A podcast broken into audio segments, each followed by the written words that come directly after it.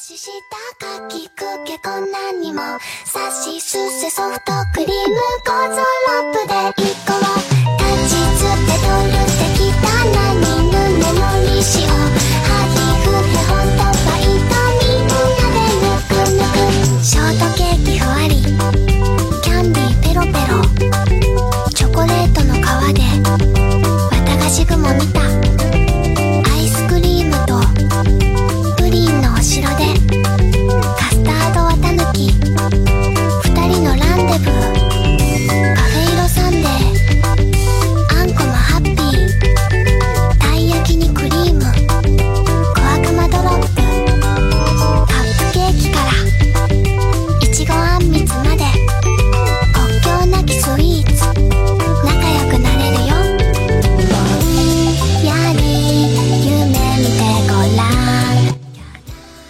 chicos, me llamo Denise Casolilla, soy de Ecuador y estamos en el programa de Anime Best donde hablamos acerca de todo hace lo que se trata de anime y la cultura friki otaku. Entonces para este programa de hoy les tengo el tema de el doblaje en el anime, que es uno un tema muy muy chévere y muy importante porque influye bastantísimo en este en este mundo del anime el doblaje, ¿no? Porque a la mayoría, bueno, no sé, a la mayoría yo he visto que nos gusta ver, bueno, a mí en lo personal subtitulado, pero hay gente que le gusta también ver mucho el, el doblaje, ¿no?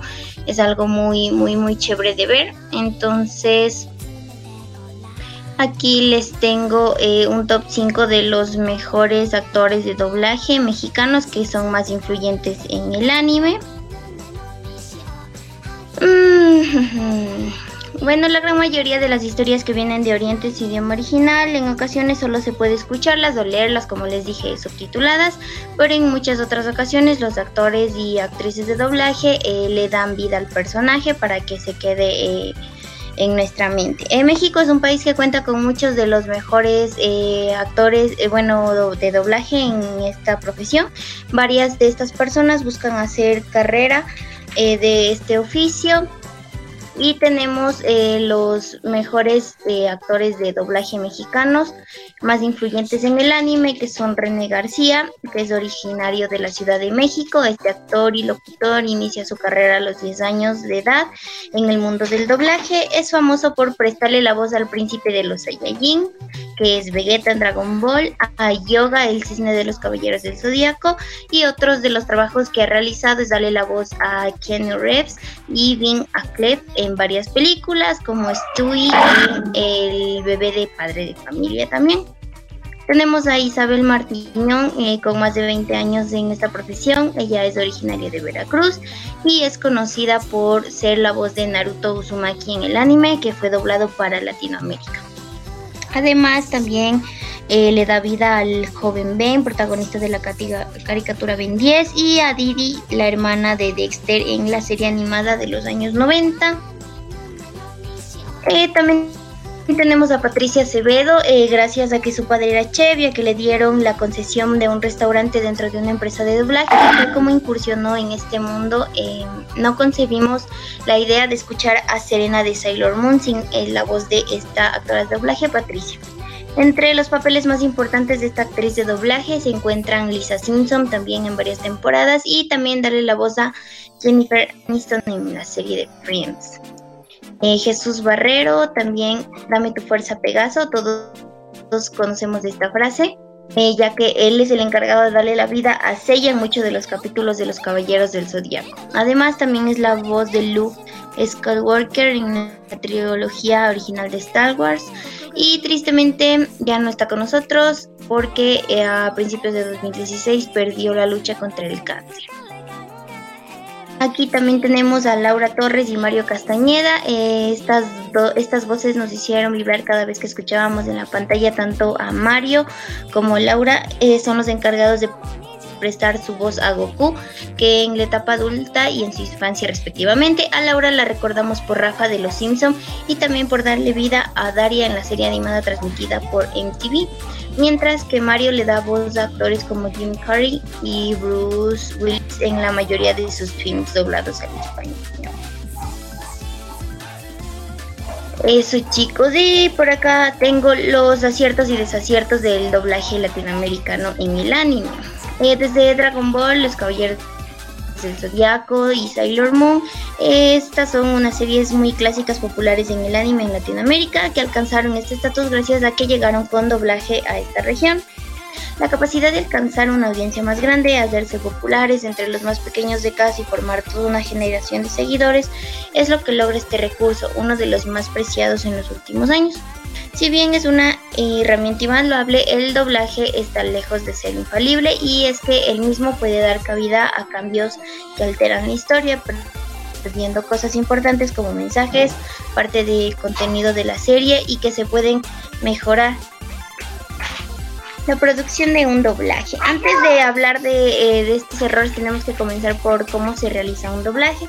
Y es que aquí es donde se dan los primeros aciertos o desaciertos que determinan el resultado final, chicos.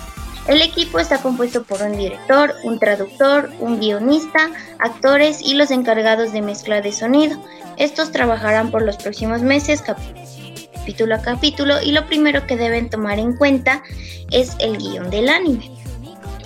Este llega con las líneas de la obra, a veces incompleto y en otro idioma, por lo cual pasa por las manos de un traductor, para que luego este sea modificado por el guionista, quien se encarga de adaptar estos diálogos al tiempo que habla en pantalla. Esto se debe a que a veces existen traducciones que pueden convertir una frase larga en una corta o viceversa, por lo que el guionista debe asegurarse de que calza y de que hay coherencia entre la historia. Ah, una vez terminado este guion se le entrega al actor el mismo día de grabación y así comienza el rodaje que incluye el intérprete, al director y la persona que se encarga de la mezcla de una misma habitación. El actor ve por primera vez la parte que va a interpretar y hacen una primera grabación para asegurarse de que calcen los diálogos con los eventos que suscitan y a partir de ahí se modifican tanto textos, se agregan frases, se añaden inflexiones hasta que quede perfecto a ojos del director.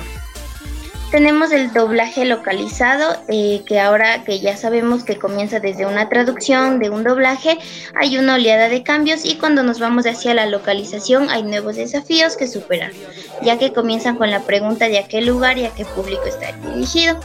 Si bien un anime está hecho para ser consumido por público japonés, los doblajes tienen en cuenta lo difícil que es traducir esta cultura a personas que no saben de ella, por lo que se realizan cambios según la región a la que se adapta el doblaje. Un buen ejemplo es la diferencia entre lo que está socialmente aceptado por la religión, ya que la mayoría de estos animes están dirigidos a un público infantil. La televisión suele cubrirse las espaldas cuando se trata de padres enardecidos. A pesar de que en Japón las parejas de un mismo género son algo común, en la televisión juvenil en Latinoamérica, al menos a finales de los 80 y principios del 2000, es cuando el anime gana popularidad en esta región y es un tema un poco más complicado por eh, la, censura. Eh, claro que han cambiado muchas cosas en estos últimos años, pero eh, nadie puede olvidar que Haruka y Michiru de Sailor Moon se convirtieron en primas debido al doblaje de la serie. También existe el cambio de los nombres, que si continuamos con más ejemplos de cambios localizados, uno eh, de los que ha causado más controversia a lo largo de los años son los nombres de los personajes y las técnicas especiales que podemos encontrar en los animes clásicos y también en los de la actualidad. Aunque uno de los más populares de la localización es el Kamehameha de Dragon Ball y que en España por varios años eh, ha sido como onda vital. Lo cierto es que los más útiles e incluso aplaudidos por la audiencia es el nombre de Aome en Inuyasha. La protagonista de esta obra más popular de Rumiko Takahashi eh, cambió de nombre en Latinoamérica a Kagome a Aome, buscando que el personaje no se convirtiera en un chiste entre la audiencia y hasta que hasta el día de hoy cualquiera la llame por su nombre original. Y si volvemos con Dragon Ball, otro gran ejemplo es que nadie llama las esferas a las esferas las bolas del dragón. Su localización permitió convertirlas en esferas del dragón. Es un acto que evita herir sensibilidades y ayuda a no degradar a la obra a los ojos occidentales. También tenemos las bromas y modismos. Eh, ya, ya, ya sabemos que es difícil traducir y cambiar nombres cuando hablamos del humor japonés y las cosas se colocan cuesta arriba ya que puede llegar a ser bastante peculiar dependiendo de la serie y el personaje. Es aquí donde los actores y los guionistas se toman más libertades y se ponen más creativos para que pueda calar con la audiencia y no hay mejor ejemplo de esto que Pokémon con sus diálogos de James del equipo Rocket.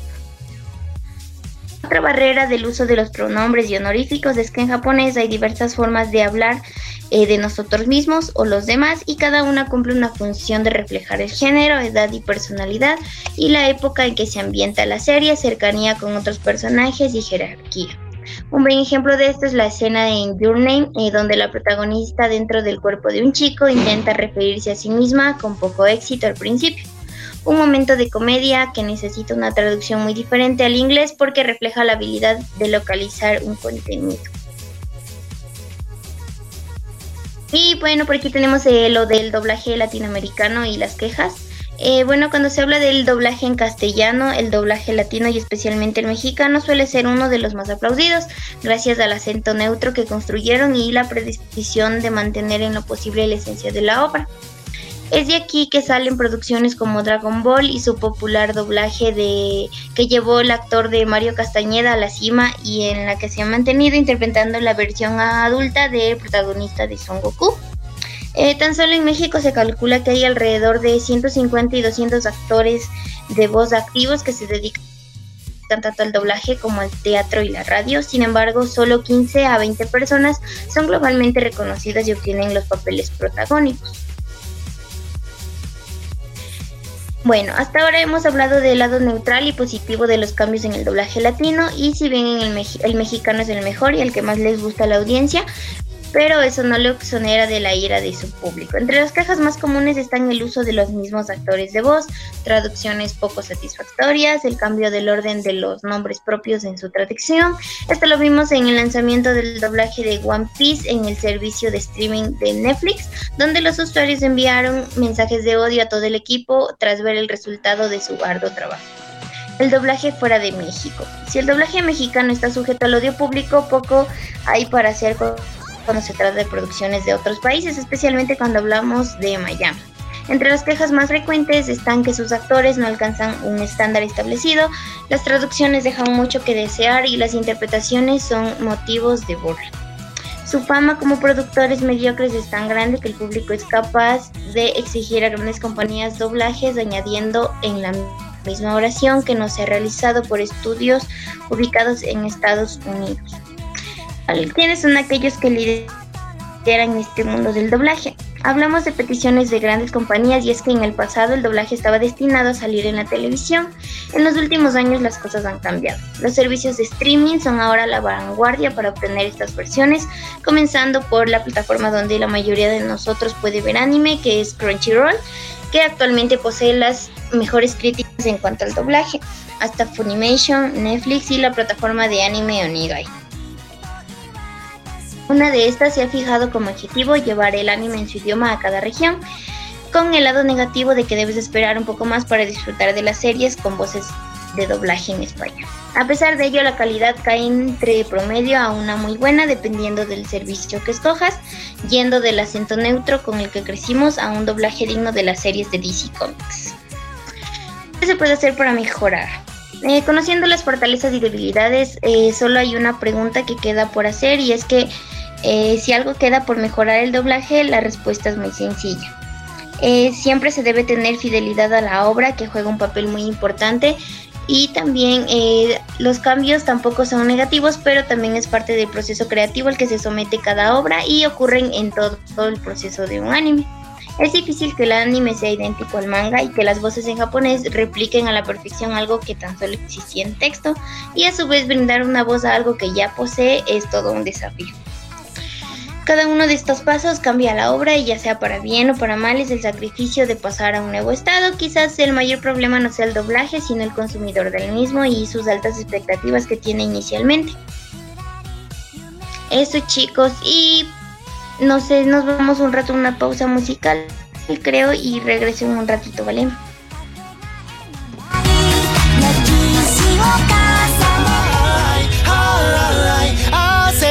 血と涙で光る翼で今全部全部を切っ去って飛べ。た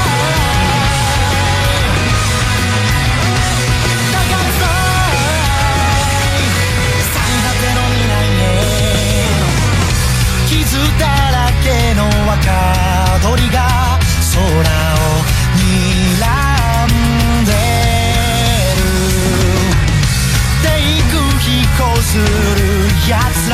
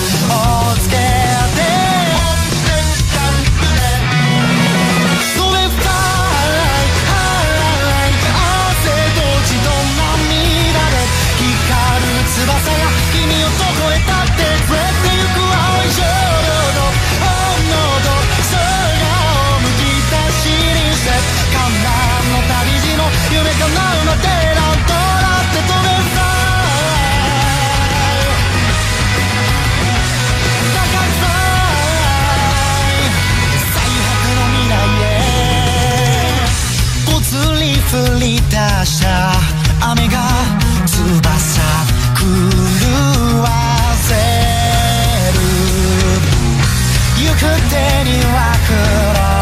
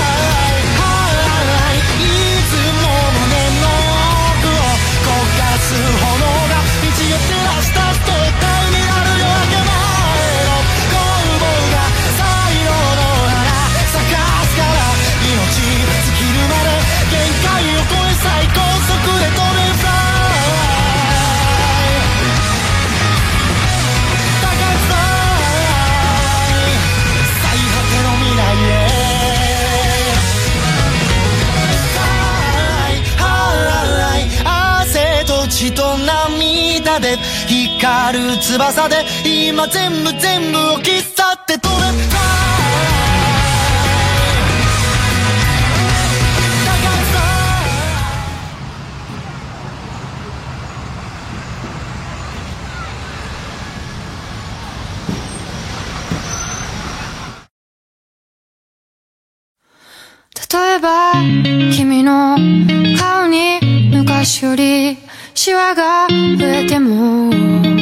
それでもいいんだ。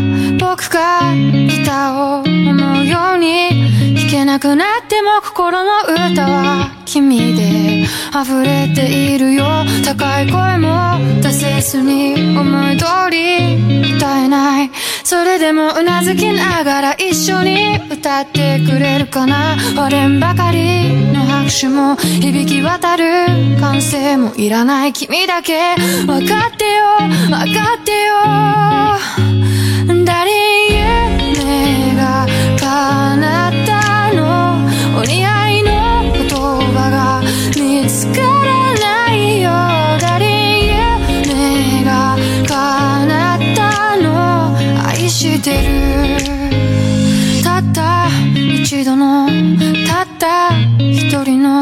生まれてきた幸せ味わってるんだよ Hola chicos, ya regresé y bueno, ahora les tengo un poco de noticias anime. Y vamos a empezar por el anime de Chainsaw Man que se va eh, se estrenaría en la próxima temporada de otoño. Eh, bueno, el sincretismo detrás de la producción de esta adaptación del anime al manga, escrito e ilustrado por Tatsuki Fujimoto. Eh, Man no ha terminado todavía, eh, está a cargo de los estudios MAPA, eh, que se niega a revelar oficialmente más información al respecto de este anime. Una reciente filtración nos asegura de que el estreno se mantiene programado para este año, específicamente para la temporada de otoño de 2022, que sabemos que son en los meses de octubre a diciembre en Japón. Y también hay más rumores al respecto, pero la fecha es la única que proviene de una fuente confiable. Eh, ¿Qué más tenemos? Esta noticia que a mí me pone muy feliz porque me gusta mucho este anime y es que Kimetsu no Yaiba reveló ya un nuevo avance para su tercera temporada, que es la Villa de los Herreros, les, ya les habíamos contado en otro episodio. Eh, durante el evento de Kimetsu no Utage eh, Yukakugen eh, se reveló un nuevo video promocional para el anime Kimetsu no Yaiba, Sword Meets Village Arc. Esta es la tercera temporada del proyecto y el video todavía no confirma una fecha de estreno programada, pero muestra al pilar de la niebla, Muichiro Tokito, y al pilar del amor, Kanroji Mitsuri. En escena. La segunda temporada se estrenó recién en diciembre del 2021 y contó con un total de 11 episodios o 18 si se consideran los 7 del anime de, del arco del tren del infinito que en conjunto conforman el proyecto de esta segunda temporada. Las plataformas de Crunchyroll y Funimation se encargaron de la distribución en Occidente de forma subtitulada, pero aún no se ha dado algún anuncio sobre una producción de doblaje al español latino. ¿Qué más tenemos por aquí? Tenemos también que Crunchyroll transmitirá Classroom of the Elite 2 y también Isekai Meiki de Harem y otros animes más. La plataforma de Crunchyroll emitió un comunicado de prensa anunciando que tenía tres licencias de distribución de series de anime de próximas de estrenarse. Los tres proyectos están programados para estrenarse este próximo mes de julio en Japón y en Latinoamérica está incluida dentro de estas regiones listadas. Classroom of Elite, segunda temporada. Nos habla de Kiyotaka Ana, Ananokoji, que acaba de matricularse en instituto eh, de Tokio donde se dice que el 100% de los alumnos van a la universidad o encuentran empleo, pero acaba en la clase 1D que está llena de todos los chicos problemáticos de la escuela. Además, cada mes la escuela otorga a los estudiantes puntos con un valor en efectivo de 100 mil yenes y las clases emplean una política de License Fire en las que se permite hablar, dormir e incluso sabotear durante una clase. Un mes después, Anako Hoji y Jorita y alumnos de la clase D se enteran de la verdad del sistema vigente en su escuela. No sé si les gusta a ustedes ese anime, pero la verdad yo no me lo he visto todavía. y acá tenemos otro, otra noticia que el opening de Sailor Moon es un plagio, es una pregunta. En un popular foro de comentarios se compartió una entrada eh, de la Wikipedia japonesa que eh, donde se explica que el popular tema musical de la franquicia de Senshi de Sailor Moon en realidad está basada en otra canción previa a la unidad musical de K-West Club, que al final desapareció. Eh, no hay muchas canciones del anime más reconocibles al instante que las de Sailor Moon. Esas 10 primeras notas son suficientes para que cualquier fanático las cante, ya sea el tema original o en japonés. O su versión adaptada al latino, que cuando la serie se en la televisión en Latinoamérica. Pero resulta que hay otro conjunto de letras que se puede cantar, ya que la melodía de Moonlight Setsu proviene de una canción totalmente diferente. No sé qué opinan ustedes, ¿será plagio o verdad? No sé, a veces sí roban las canciones, pero la... No sé, chicos, no sé qué decir al respecto de esto, la verdad. Y por acá tengo otra que la franquicia de Oregairu celebra el cumpleaños de Ihora Ishiki. De acuerdo con la historia de esta novela ligera escrita por Wataru Watari e ilustradas por Ponkan, eh, el 16 de abril se celebró el cumpleaños de Hiroha Ishiki, uno de los personajes femeninos principales de la franquicia. El ilustrador de Ponkan publicó una ilustración especial para conmemorar esta ocasión. Eh, son unas ilustraciones muy bonitas. Si a ustedes les gusta este anime, pueden pasar a revisarlas. ¿Qué más tenemos por aquí? El anime de Spy por Family. Está súper bueno, chicos. Yo sí ya me lo estoy viendo y está. Está muy bueno. La verdad fue la boda más, más loca del anime que he visto yo. Se sangraron ese rato ahí y con una argolla de granada. El anime Spy por Family y celebra su segundo episodio con nuevas ilustraciones. Escrito e ilustrado por Tatsuya Endo, Spy por Family. Se compartieron una variedad de ilustraciones para celebrar la emisión de su segundo episodio de esta serie. La primera fue publicada directamente a nombre de todo el equipo de producción. Tal como ya se había informado previamente, With Study Cloverworks tienen la producción de este proyecto dividida y por eso fueron ahora los segundos quienes publicaron distintos bocetos de animación. Spy por Family. Sí, Yor, Yor es muy bonita. Todos ya, ya tienen otra, otra waifu ahí, una waifu asesina. Pero bueno. Y vamos con otra noticia que eh, tenemos por aquí. El anime Kawaii. El anime. Este anime, chicos, a ver, déjenme verlo bien. No le veo bien. El anime Kawaii Daye eh, Yanai Shikimori-san no retrasará su segundo episodio. Este es un nuevo anime. La semana pasada, para la producción de este anime, eh, Shikimori no Just Akuri eh, informó que había habido un agresivo brote de COVID-19 dentro de sus instalaciones en Dogakobo y el estudio a cargo de esta producción del proyecto, por lo que las emisiones de los nuevos episodios podrían llegar retrasadas. Pero afortunadamente parece que este no fue el caso, puesto que en su cuenta oficial de Twitter confirmaron que el segundo episodio sería transmitido el día de ayer y como estaba programado desde el, desde el principio. Eh, chan, chan, chan, Aquí les tengo una pequeña sinopsis de este anime. Si es que les interesa ver, es Izumi es un estudiante de preparatoria cuya vida está llena de desgracias desde que era joven. Siempre volvía a casa con heridas debido a que tiene muy mala suerte o tal vez era muy torpe. Sus días están llenos de acontecimientos desafortunados hasta que empezó a salir con Shikimori. Se puede describir a Shikimori como la novia perfecta, es linda, adorable e increíblemente enamorada de Izumi. Sin embargo, en ocasiones no es tan encantadora, sino que se convierte en la novia más genial de la forma más aterradora posible.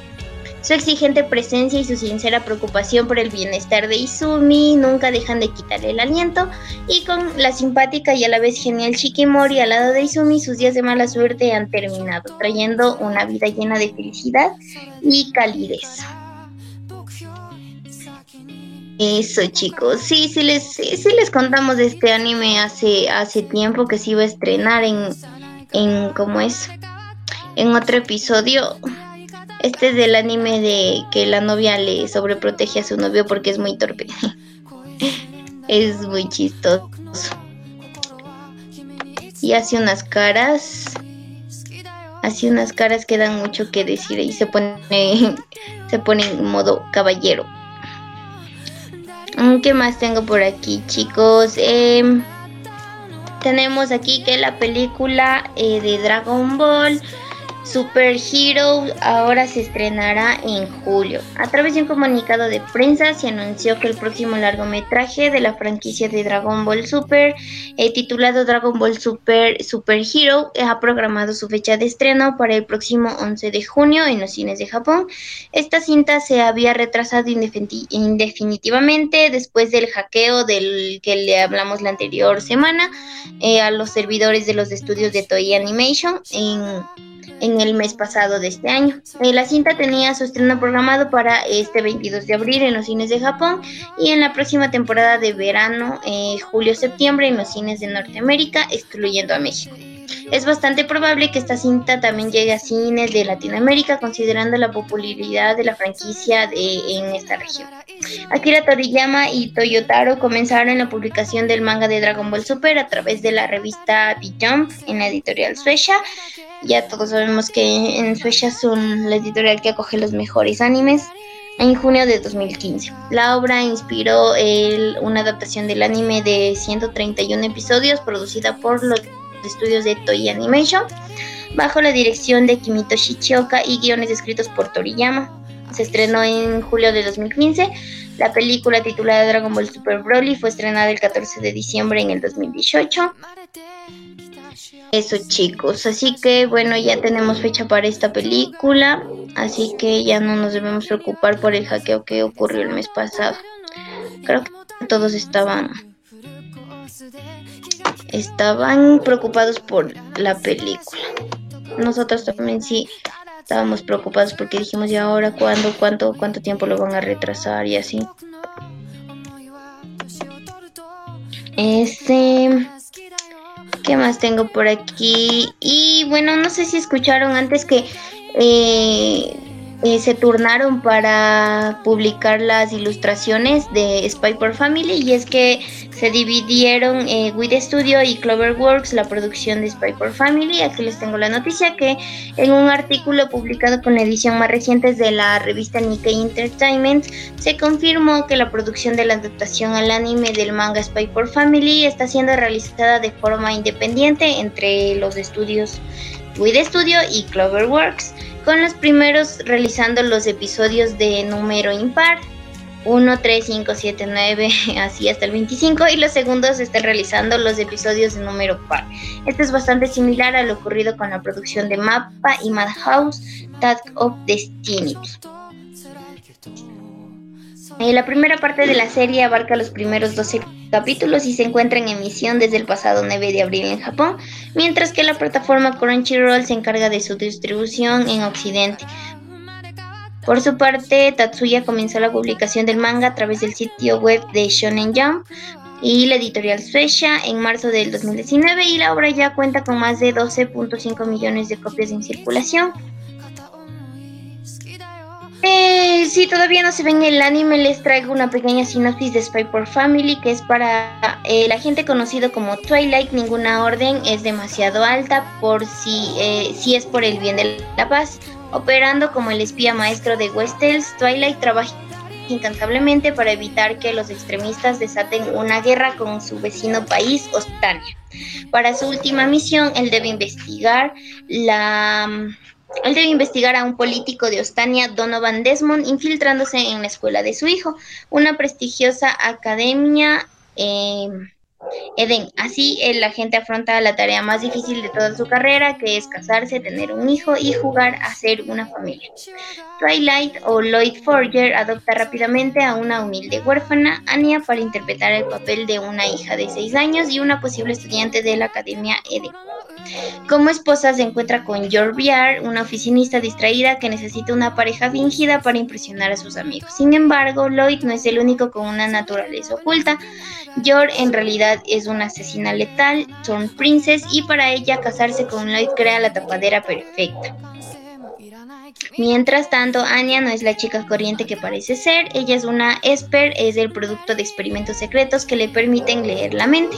Aunque descubre sus verdaderas identidades, Anya está encantada con que sus nuevos padres sean unos agentes secretos geniales. Ella nunca les diría, por supuesto, porque eso arruinaría la diversión. ¿Qué más, chicos? No sé si está súper bueno el anime, si le recomiendo yo. Yo ya me lo estoy viendo, ya les dije, y sí, sí, está bueno. Y aquí tenemos eh, Kimetsu no Yaiba, eh, Pampiano se vistió como las novias de Tengen Usui. Ya previamente hablamos sobre esta popular youtuber que es pianista procedente de Taiwán. Pampiano recientemente publicó un nuevo video interpretando tanto el tema de apertura como el tema de cierre del anime de Kimetsu no Yaiba. Son los temas eh, Sankyu Sanka y Asagar Kuru interpretado por Aime respectivamente. Sin embargo, dado que ya los había interpretado antes, Pampiano se caracteriza por vestir un cosplay de algún personaje femenino de la franquicia que interpreta. Decidió vestirse como las tres esposas de Tengen Usui, el pilar del sonido de los cazadores de demonio, Tsuma, Hinatsuru y Makio. De hecho, en este mismo orden aparecen en el video. Eso chicos y nos vamos a una pequeña pausa musical, regresamos un ratito.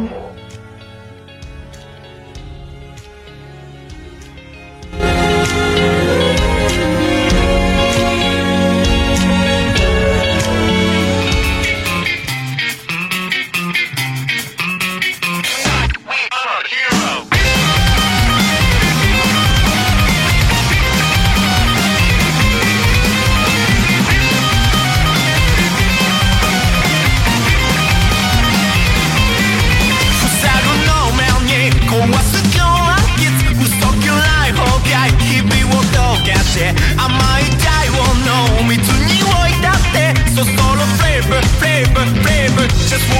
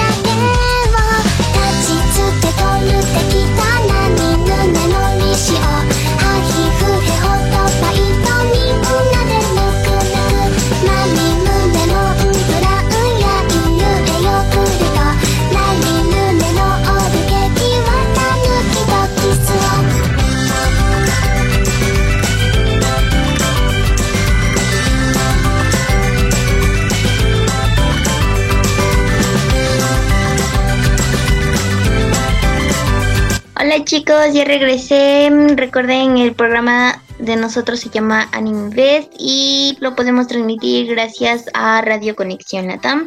Lo pueden descargar en el App Store o en el Google Play o también nos pueden escuchar de manera online en Seno FM.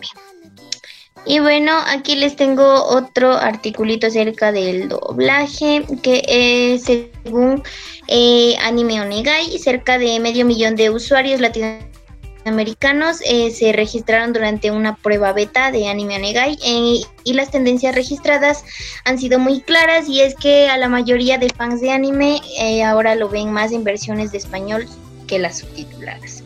El doblaje mexicano se encuentra en una etapa de mayor crecimiento, donde se le da oportunidad de mezclar nuevos talentos con la experiencia de grandes voces y como director es muy importante lograr un equilibrio. Los usuarios lo perciben y lo agradecen, sin embargo, el público es muy exigente y un doblaje sin cuidado recibe fuertes críticas que hacen daño al contenido original, afirmó David Allende, que es el director de Anime Onegai.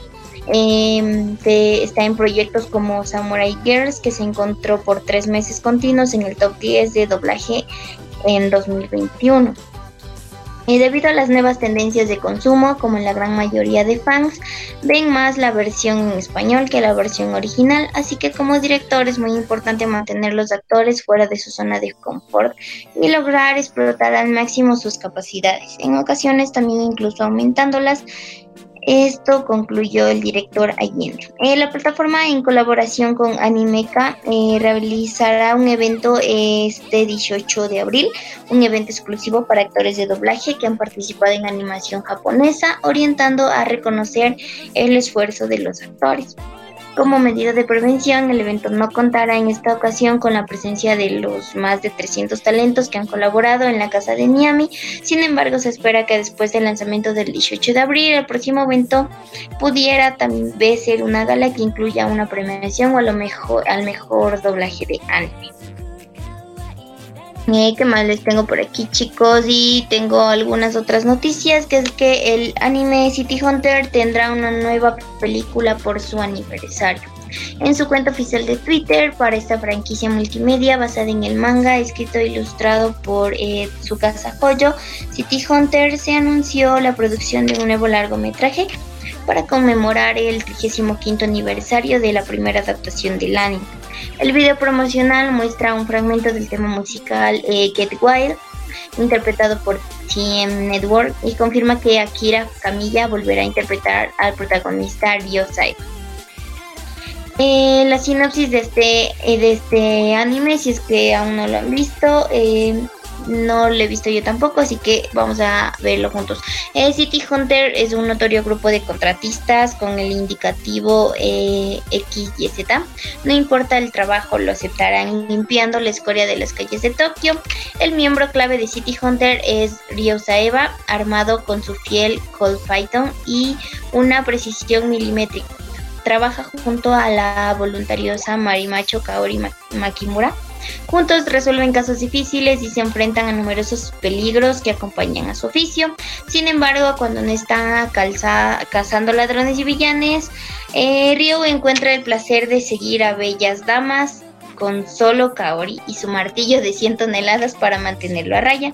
Desde carteristas y traficantes de armas hasta sindicatos de crimen. Nada puede interponerse en el camino de Ryo Saeva cuando apunta a su próxima misión. Eso chicos. Y por acá tenemos que eh, Shingeki no Kyojin con su tema My War eh, finalmente lanzó su video animado. Eh, más de un año y tres meses después de su lanzamiento original realizado en diciembre del 2020, esta banda japonesa eh, Shinsei finalmente lanzó el video musical del tema My War que fue utilizado como el tema de apertura en la primera parte del anime de Shingeki no Kyojin de Final Season.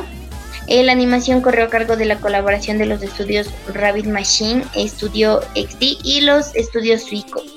My War es el decimoquinto single de Shinsei y el sexto como lanzamiento limitado tras eh, News en 2019. Es la segunda canción utilizada en la franquicia de Shingeki no Kyojin después de Yoguri Notori en 2017.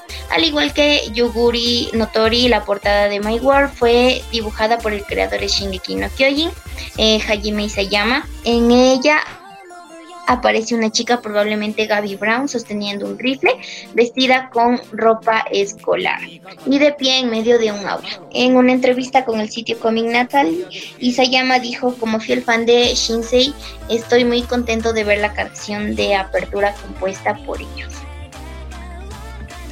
Eso chicos, eh, ¿qué más tengo por aquí? Ah, también eh, ya, bueno, esto ya sabíamos, creo, eh, que Shingeki no Kyojin de Final Season va a tener una tercera parte tras la emisión de su último episodio de la segunda parte del anime.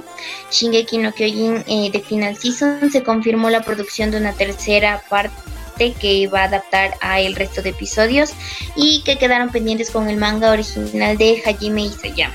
El comunicado de prensa confirmó que el estreno estará programado para el año 2023, así que tenemos que ser pacientes. Eh, también tenemos una noticia de que fanáticos debatieron sobre un supuesto error en Shingeki no Kyojin. El usuario de Reddit, eh, Erwin Smith, se volvió viral tras una publicación en donde aseguró que hay un error recurrente en la franquicia multimedia de Shingeki no Kyojin relacionado con la percepción de las dimensiones. El usuario compartió un fotograma del encuentro entre el titán de ataque de Eren Yeager y el titán colosal de Bertelot Hover y escribió esto no tiene ningún sentido. El titán colosal de Berthelot mide 60 metros, mientras que el titán de ataque de Eren mide 15 metros. Eren debería llegarle a las rodillas no solo a los tobillos. Otro usuario respondió en la misma publicación, esto está respaldado por el manga donde se puede ver a Eren envolviéndose en la espinilla de Bertie. Otro usuario añadió, el titán de ataque de Eren cambia de tamaño como quiere, cuando los exploradores estaban en su hombro le llegaban a la cabeza, pero luego lo ves levantar una maldita nave y es como de un tercio de su tamaño. Así que ese es el supuesto error del que todos estaban debatiendo, chicos. La verdad no me di cuenta yo. no soy tan detallista para estar comparando las escenas del anime con las del manga. Y bueno, aquí tengo otra noticia que es que el Rey Ciervo retrasa su estreno al 20 de mayo. Cine Asia Online indicó a través de sus redes sociales el retraso del estreno en cines de la película El Rey Ciervo, originalmente prevista para el 29 de abril. La película finalmente se va a estrenar en Japón este próximo 20 de mayo en los cines y con doblaje al castellano y al catalán o en versión original con subtítulos en castellano de la mano de Selecta Vision. Em, también tenemos aquí, eh, por aquí que Serena va a reaparecer en el anime de viajes maestros Pokémon.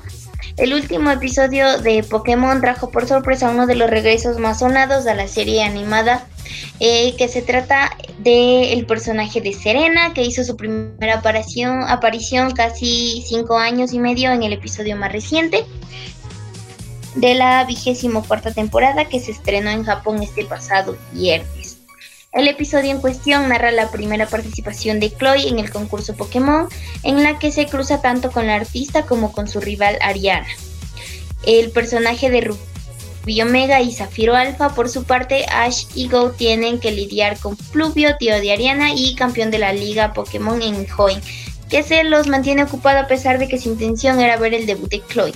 Este regreso forma parte del arco más reciente de la temporada, centrado en los personajes de Kalos como el, los hermanos Clem y Le, la propia Serena y el Greninja de Ash.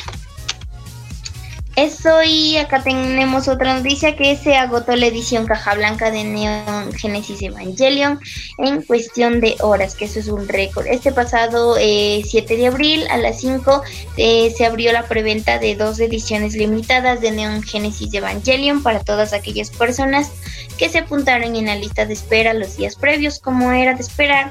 La edición caja blanca, la que cuenta con más extras, se agotó en cuestión de horas por lo que actualmente solo se encuentra disponible para reservar la edición caja negra.